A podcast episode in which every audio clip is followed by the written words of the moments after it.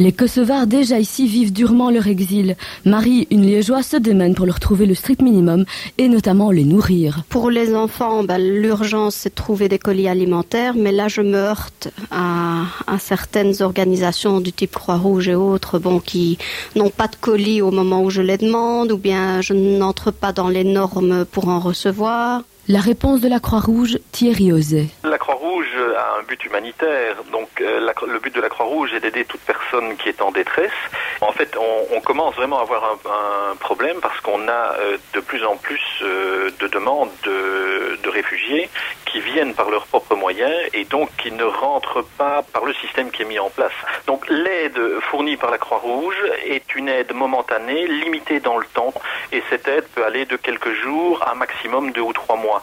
En fait, c'est le temps nécessaire pour que les demandeurs aient euh, complété tout à fait leur dossier et soient pris en charge alors par les CPAS au niveau des villes. Il existe plusieurs services sociaux Croix-Rouge euh, qui, euh, toutes les semaines, réalisent des colis pour les candidats réfugiés qui sont déjà à Liège.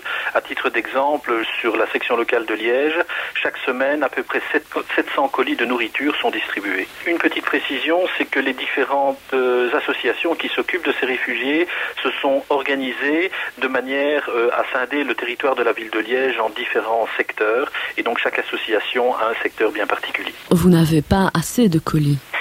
Euh, non, on on n'a jamais assez. Et donc ce qu'on met dans les colis euh, proviennent principalement de la banque alimentaire mais provient également d'achats que nous effectuons dans différents magasins et des achats qui peuvent euh, se chiffrer par année à plusieurs millions. Excellente matinée à tous et à demain.